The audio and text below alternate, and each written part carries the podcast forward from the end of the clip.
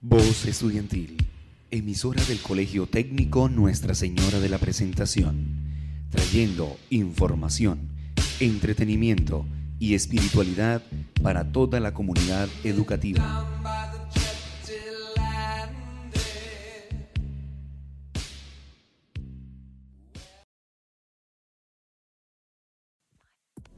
Buenos días, oyentes de la emisora Voces Estudiantiles. Están escuchando el programa de jóvenes ambientalistas, el cual lo conforman Tania Ardila, Luz Torres, Dana Carvajal y quien les habla, Saray Ruiz.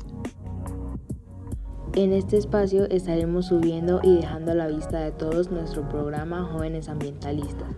Esperamos su apoyo a nuestro programa y que se conecten para recibir información sobre nuestro amado medio ambiente.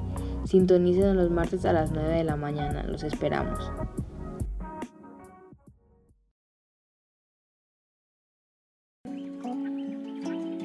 Buenos días mis queridos oyentes.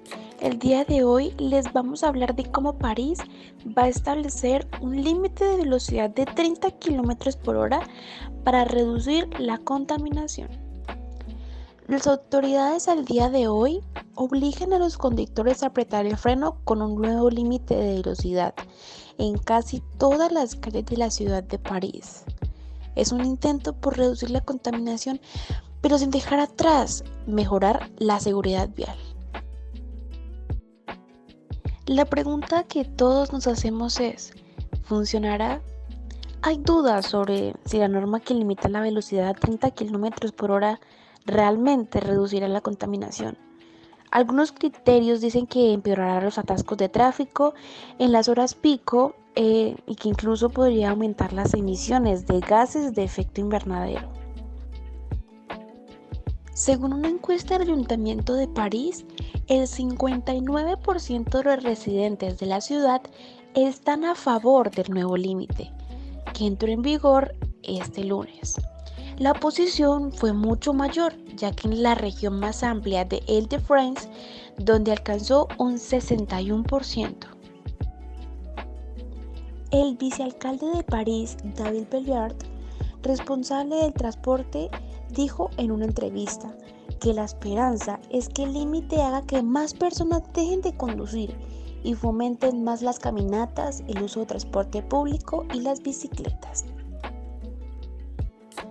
Los funcionarios del ayuntamiento dijeron que el cambio reduciría el total de accidentes de tráfico en un 25% y los accidentes fatales en un 40%, según un estudio de la organización.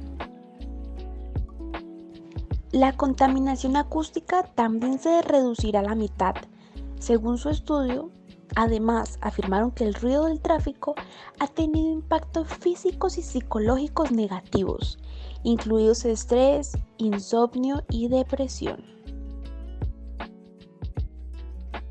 Los invitamos a suscribirse al canal de nuestra institución, Colegio de la Presentación San Gil Allí podrán encontrar contenido educativo e informativo creado por los mismos estudiantes. Espero lo disfruten. Aquí finaliza la transmisión de hoy. Espero que con su apoyo podamos hacer un cambio en el mundo. Sintonícenos la próxima semana. Gracias por escucharnos.